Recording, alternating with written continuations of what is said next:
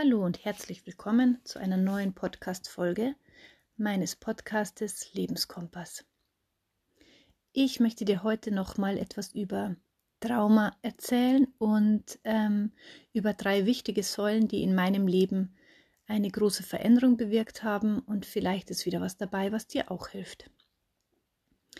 Ich habe dir ja schon in den anderen Podcasts ähm, Sachen erzählt zu Trauma und wie Trauma entstehen könnte, vor allem Entwicklungstrauma, da haben wir da besprochen und ähm, wie wichtig dabei die Selbstregulation ist.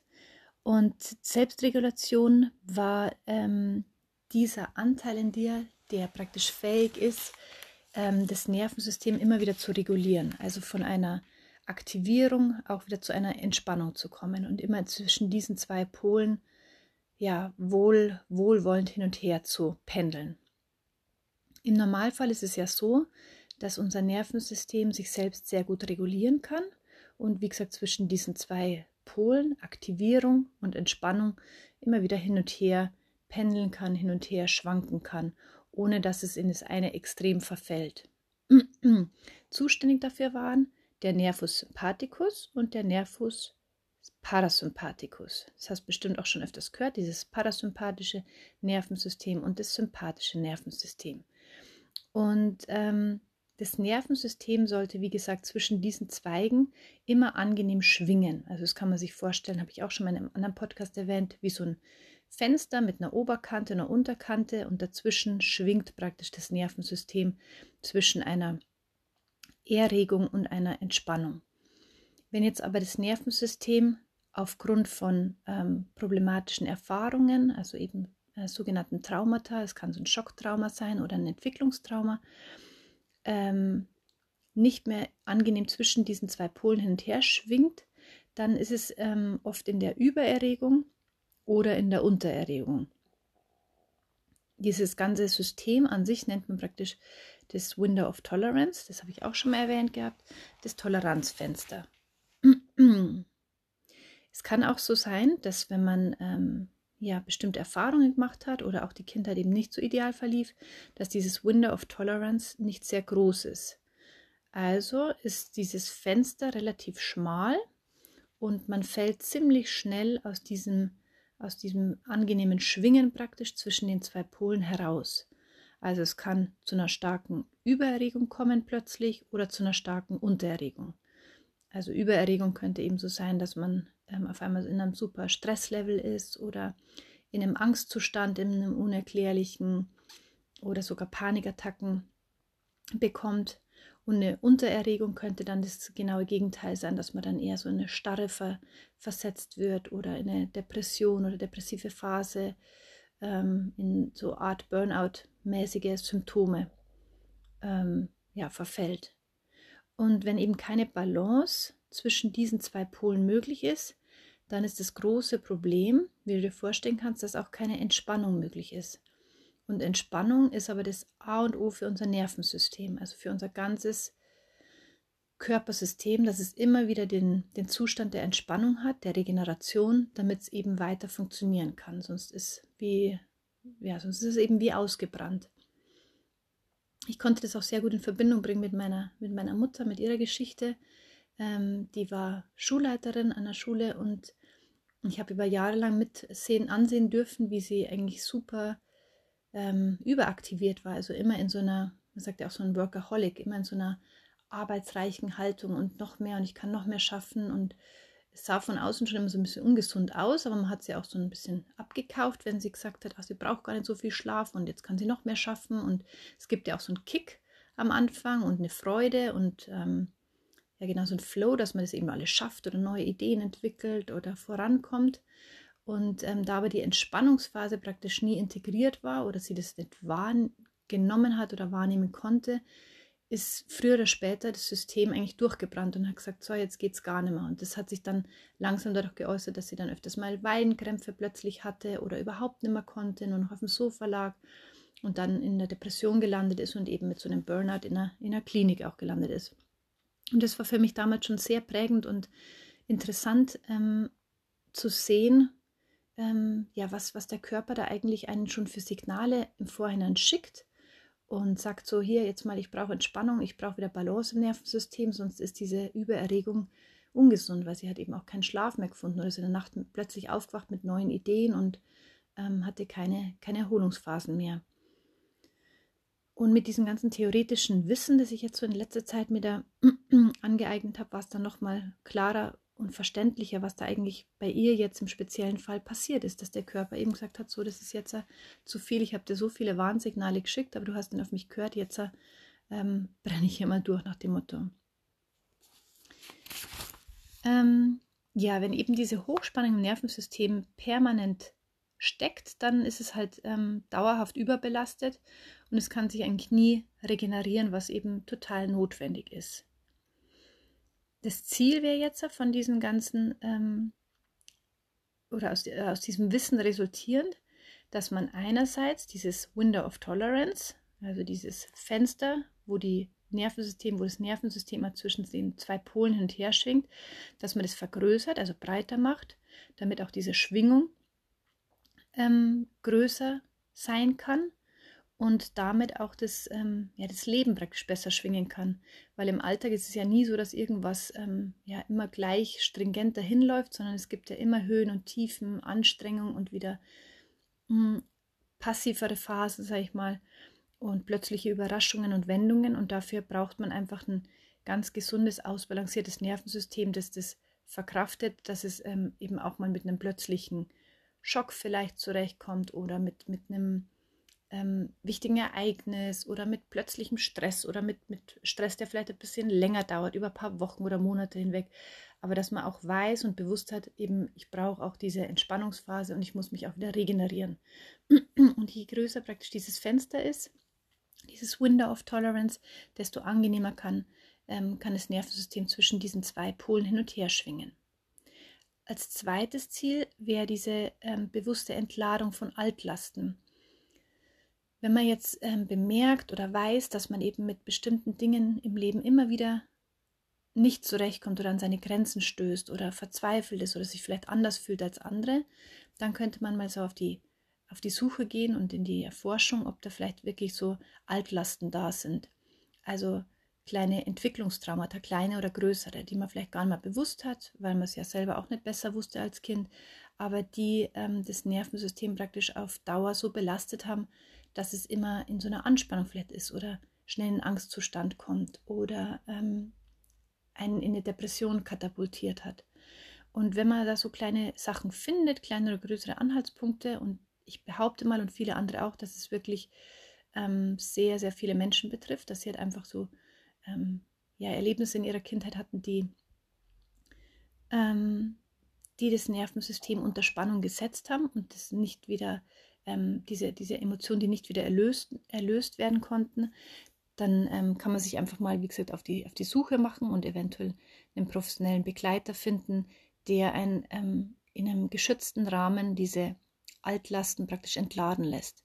Das kann man sich ein bisschen so vorstellen, dieses Entladen, mh, mm, wie so Vulkane, die jeden Moment ausbrechen könnten. Das sagt ja dazu auch Trigger, dass du im echten Leben öfters mal bemerkst, dass du auf einmal bei einer Situation, wo du rational sagst, ist das gar nicht so schlimm gewesen, auf einmal explodierst oder so, dann, ähm, dann kann da irgendwas eben vergraben sein, was man mal anschauen müsste und was man ganz langsam entlädt. Und wenn man jetzt den Vulkan nochmal als Bild nimmt, dann ist es eben nicht geschickt, wenn man beim Vulkan einen Deckel drauf hat und auf einmal den Deckel boom wegmacht, sondern dann explodiert der Vulkan, sondern eben ähm, ja, langsam den Deckel mal zur Seite schiebt oder erstmal so ein bisschen guckt, wie viel kommt denn da eigentlich raus, wie viel Druck ist auf dem Vulkan äh, drauf. Und das nennt man eben so dieses bewusste Entladen. Und bewiesenermaßen geht es eben sehr gut, wenn man mit, das mit einem ruhigen Nervensystem zusammen macht, also mit einer anderen Person, sei es Therapeut oder auch Freund, Freundin, dass man ähm, in einem Rahmen ähm, in einem Rahmen das macht, wo, wo eben ein beruhigtes Nervensystem praktisch die, äh, die Regeneration mitvollzieht, also an deiner Seite ist und sagt, alles ist gut, du bist in Sicherheit und du kannst jetzt die Situation erzählen oder kannst du nochmal ins Fühlen reingehen. Und ein anderes wichtiges Ziel für mich wäre noch die, die Üben, das Üben von Achtsamkeit. Also der, das Erkennen immer wieder, erstmal dieses Wissen über das Ganze, was ich dir jetzt auch versucht habe, ein bisschen zu vermitteln, ähm, das Erkennen von Zusammenhängen und dann ist aber auch das Üben, dass man eben achtsam mit sich selber umgeht. Und das bedeutet eben, dass man bemerkt, in welchem, in welchem Pol stecke ich vielleicht gerade fest. Bin ich eigentlich übererregt oder untererregt? Mit was hängt es zusammen? Welches Ereignis war vielleicht vorher? So ein bisschen forschen war kurz vorher irgendwas Aufregendes, was mich aufgewühlt hat und deswegen bin ich gerade in so einer Übererregung, das Herz bumpert und ähm, ich fühle mich so ein bisschen kribbelig oder ich würde am liebsten losrasen. Und wenn man da schon einfach so ein Gefühl dafür hat, wo man gerade steht oder wie sich das Nervensystem gerade ähm, anfühlt, dann kann man das auch wieder bewusst praktisch in die andere Richtung lenken und sagen, ah, okay, es ist jetzt in der, in der oberen Mitte oder in der oberen Hälfte des ähm, der zwei Pole und jetzt muss ich vielleicht wieder für Entspannung sorgen. Und welche Entspannungsmethoden tun mir gut? Was habe ich vorher schon an mir festgestellt, was mir was hilft?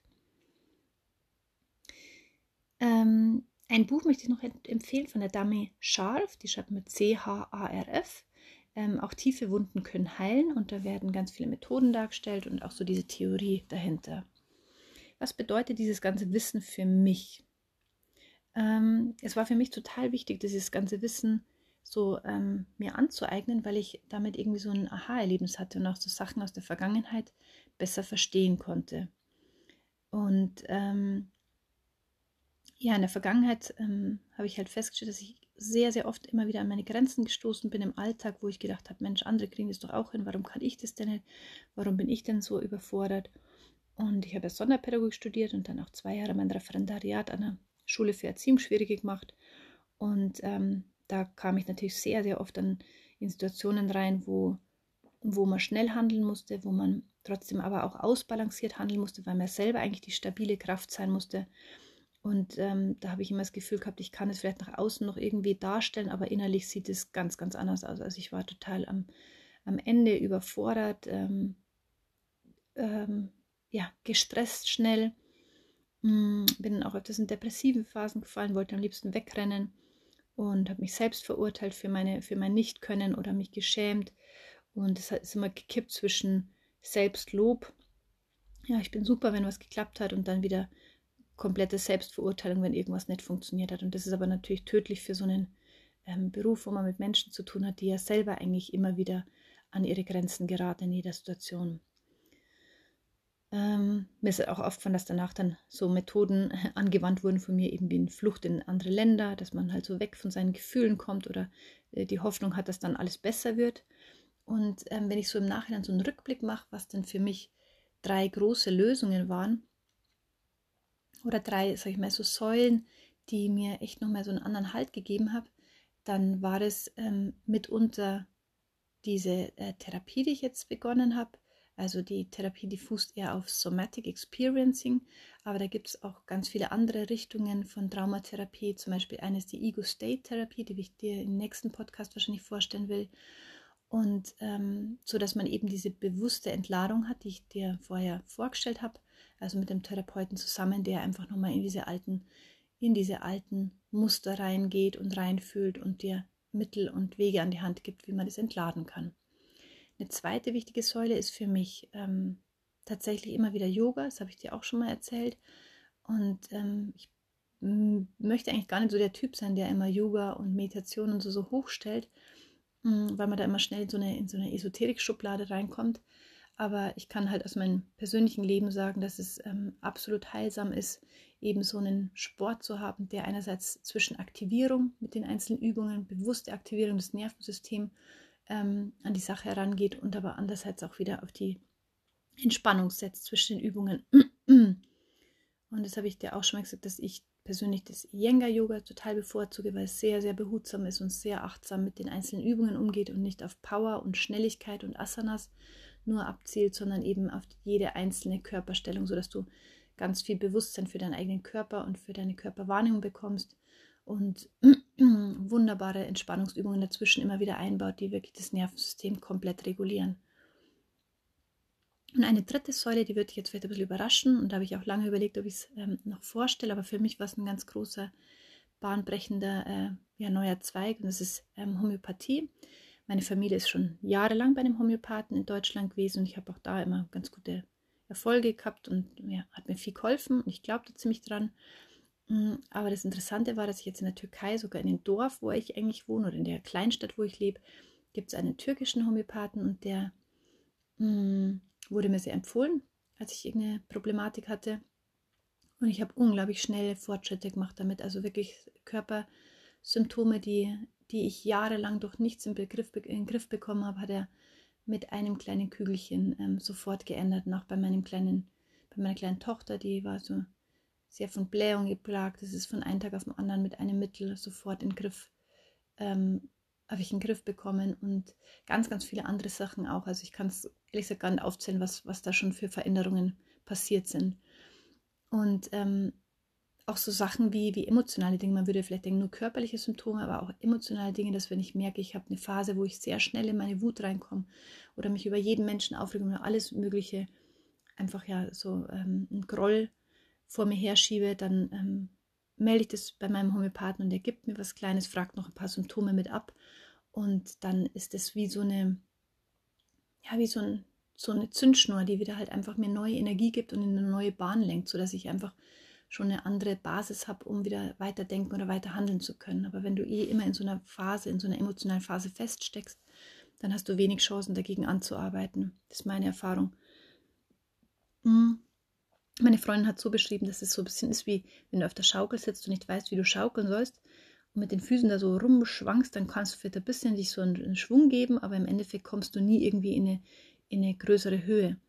Und das ist unglaublich anstrengend, da ständig mit den Füßen unten rum zu, zu turnen ähm, oder rumzuschwenken, damit man ein bisschen in die Höhe kommt, aber es wird nicht klappen. Und bei mir ist so die Erfahrung, wenn ich dann Homöopathie und das richtige Mittel zur richtigen Zeit, eine richtige Potenz bekomme, dann ist es so, als ob mir jemand zack einmal hinten einen fetten Schwung gibt bei der Schaukel und dann bin ich eh schon in der Höhe, praktisch beim Schwingen, so dass ich auf, aufbauen auf diese Höhe dann irgendwie weiter an mir arbeiten kann und ähm, ja, Situation einfach anders lösen kann. Das Interessante nochmal an, an dem Ganzen ist für mich jetzt auch gewesen, dass ich eben meinen Homöopathen in der Türkei gefragt habe, wie das sein kann, dass bei ihm das alles so schnell und so gut wirkt. Und dann hat er gesagt, dass, dass in der Türkei die Ausbildung der Homöopathie sehr, sehr neu ist und dass das eine Dame eingeführt hat, die auf Kongressen in der ganzen Welt war und sich mit den besten Homöopathen getroffen hat und die auch immer eingeladen hat zu ihrer Ausbildung in die Türkei. Das heißt, es waren immer so die neuesten Forschungen, die neuesten und besten Homöopathen, die die türkischen Homöopathen ausgebildet haben. Würde man gar nicht denken von der Türkei. Und die arbeiten mit hohen Potenzen ähm, und nicht so wie in Deutschland, das hat er auch im Vergleich gesagt, hat er gesagt, in Deutschland hängen die immer noch an den niedrigen Potenzen und das hat oft keine Wirkung. Und er arbeitet eben mit sehr hohen Potenzen am Anfang und einmal kurz und hart so ungefähr. Ähm, und dann ähm, gibt es so den richtigen, den richtigen Startkick. Ja, und das kann ich eben total bestätigen, weil der hat jetzt mit seinen, mit seinen Mitteln und mit seinen Arten Dinge gelöst, die ich in 20 Jahren Deutschland Homöopathie nicht lösen konnte. Ähm, Genau, so viel zu meinen drei Säulen, die mir super viel geholfen haben. Ähm ich gucke gerade in meine, ich habe mir so ein paar Notizen gemacht, was ich dir noch sagen wollte. Ähm, vielleicht zur zweiten Säule nochmal ähm, diese Therapie, wann du vielleicht äh, wahrnehmen kannst, dass du irgendwie vielleicht eine Hilfe bräuchtest und dich mal umschauen sollst nach einen guten Therapeuten. Und wie gesagt, das ist bei mir ähm, eine Empfehlung, eine klare Empfehlung für einen Traumatherapeuten auch. Wenn es so Sachen sind, wo du immer wieder merkst, du hast vielleicht Beziehungsprobleme oder Freundschaften klappen immer wieder nicht oder im Arbeitsleben hast du immer wieder Probleme, Überforderung allgemein im Alltag oder permanente Angst, unruhig oder Selbstverurteilungen, da finde ich, gilt es immer so zu gucken, ist der Alltag noch so, dass ich, dass ich mich wohlfühle und ähm, ja, dass ich, dass ich zufrieden und leichtfüßig durch den Alltag gehe oder ist es wirklich so belastend, dass ich mir eben jemand ähm, ja, professionellen dazu hole.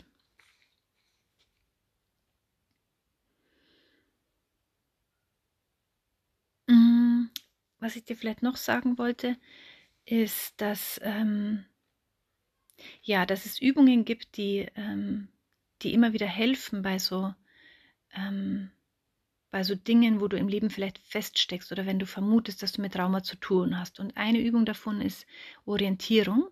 Äh, die nennt sich so und die nennt auch die Verena König immer wieder, die ja auch so eine Traumatherapeutin ist. Und das bedeutet, dass ich, ähm, dass ich mich erstmal hinsetze und mein Nervensystem beruhige, ganz egal an welchem Pol es jetzt feststeckt. Und ähm, das beruhige, indem ich erstmal einfach rumschaue und praktisch meinem Nervensystem bewusst macht, du bist hier in Sicherheit, hier ist keine Gefahr. Und das macht sie, indem sie einfach sagt, lass deinen Blick schweifen, halte dich an keinen Gegenstand fest oder verhedder dich nicht in irgendwelchen Gedanken, sondern einfach nimm wahr, was um dich rum ist. Also das Licht und da ist der Schrank und da ist die Wand und die die und die Farbe.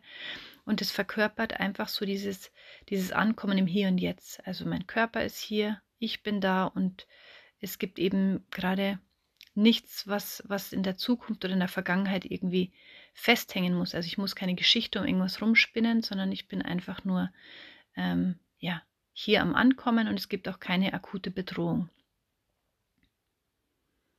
Manchmal entspannt sich das Nervensystem bei dieser Übung und wenn aber nicht, dann ähm, ist für mich auch so eine wichtige Erfahrung gewesen, dass ich das dann auch wieder annehme dass ich das einfach wahrnehme und sage, mein Körper ist trotzdem noch angespannt an dieser und jener Stelle und ich kann es einfach so sein lassen. Also wirklich mal da reinatmen in dieses eben, es entspannt sich gerade nicht.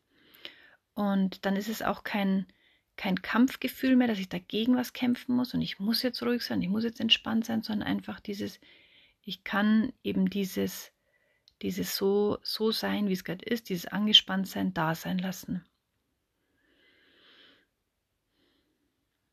Ähm, ja, also nochmal vielleicht zusammengefasst, diese Selbstregulation, von der wir jetzt schon öfters geredet haben, das ist so die Basis für alle. Ich brauche also einerseits das Wissen darüber, was ist Selbstregulation, wie funktioniert das Nervensystem und welche Übungen gibt es auch dazu. Und immer wieder als zweite Säule vielleicht von der Selbstregulation immer wieder nachspüren, was braucht mein Körper jetzt. Und viele von Trauma-Betroffenen ähm, sagen die Trauma-Experten auch, die wollen gar nicht in ihrem Körper sein. Das nennt man Dissoziation. Also die haben solche schlimmen Erfahrungen eigentlich gemacht, dass der Körper sich da sowieso ein bisschen abspaltet. Die können ihren Körper gar nicht mehr wahrnehmen. Aber man muss auch dazu sagen, dass man vielleicht mit dem Körper einfach nochmal so, ein, so einen Freundschaftsdeal schließen kann und ihn wirklich wieder so ins Boot holen kann und sagen kann, hey, tut mir leid, ich habe dich die ganzen Jahre vielleicht ignoriert, aber im Endeffekt bist du eigentlich ein super Helfer und ein super Anzeiger, wann ich zum Beispiel Schlaf brauche. Er sagt es mir einfach, wenn er schlaff ist und wenn er nicht mehr kann, wenn die Augen tränen und wehtun. Oder wann ich Hunger habe. Oder wann ich vielleicht Natur brauche, wann mir das gut tut, wann ich, wann ich ein bisschen Nervenkitzel brauche oder wann ich ähm, Entspannung brauche. Und ähm, da fand ich es eine total schöne Sache, ähm, die ich an anderer Stelle gehört habe oder gelesen habe, dass man mal so Hilfsfragen benutzt zu Beginn. Und es könnte ähm, sowas sein, ähm, dass man in den Körper reinspürt und sagt, wo ist es denn gerade zum Beispiel kalt? Oder wo spüre ich vielleicht ein Pochen? Oder wie weiß ich eigentlich, dass ich lebendig bin?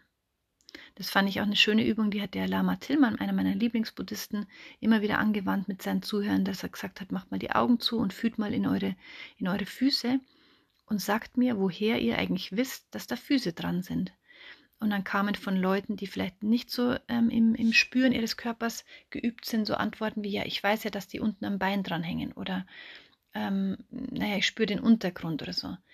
Äh, wenn ich aber wirklich fühle und da mal richtig mich drauf einlasse, dann würde ich vielleicht so ein ganz leichtes Kribbeln spüren, wie tausend Ameisen oder so eine ganz dezente Wärme in dem Körperteil. Und das ist genau das, was ich mit, mit Fühlen meine. Oder ich könnte so eine Frage an mich selber stellen, wie gibt es Anspannung im Körper? Und wenn ja, wo? Oder wie fühlt sich das genau an, die Anspannung? Ist es eher ein Drücken oder ein Ziehen oder ein keine Luft bekommen? Oder welcher Körperteil ist denn gerade am entspanntesten? Erstmal die Gegenfrage. Wo fühlt sich es ganz, gerade ganz leicht und angenehm an?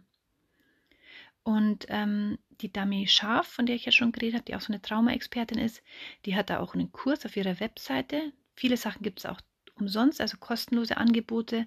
Und es gibt aber zum Beispiel auch einen, einen Kurs, ähm, der dann zum Beispiel dir so Listen an die Hand gibt mit, ähm, Begriff, mit Begriffen von Körperempfindungen, dass man erstmal überhaupt so eine Begriffsliste an die Hand bekommt. Was können denn eigentlich Körperempfindungen sein?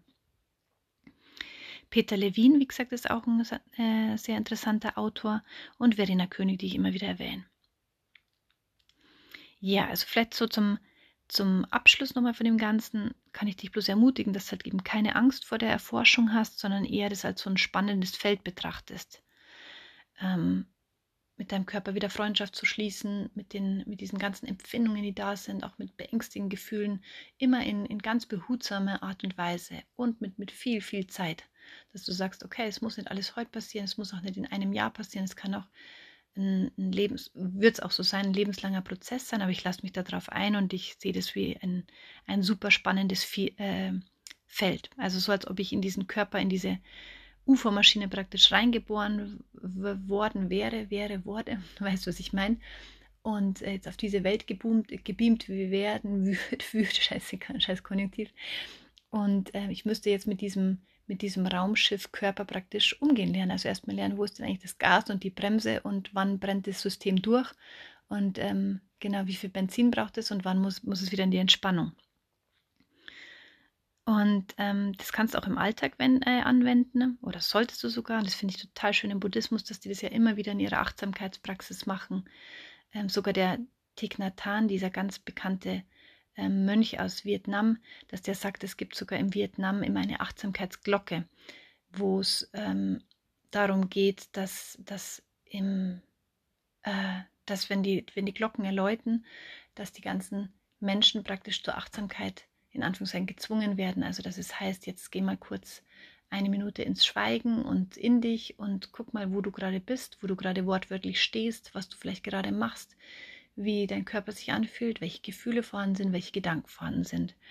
Und ähm, ja, diese, diese, diese Methode im Alltag oder in der Gesellschaft anzuwenden, finde ich wunder, wunderschön, weil ich glaube, dass das eine ganzen, äh, ganze Gesellschaft mit verändern kann ähm, zu einem Besseren hin. Weil wenn ich achtsam mit mir bin und mit mir im Reinen bin und wahrnehme, was ich gerade für eine Stimmung habe oder welches Muster vielleicht gerade aktiv ist, dann kann ich das ganz genauso ähm, im Umgang mit anderen auch anwenden.